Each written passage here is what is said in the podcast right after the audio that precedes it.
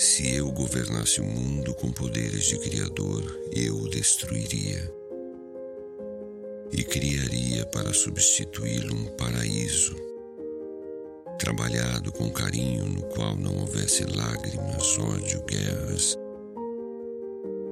e onde não imperasse a hipocrisia. Eu com poderes de Criador, e o mundo seria diferente Nele, sem fadigas e sem sangue, todos os homens se uniriam livremente para cultivar os ideais do amor.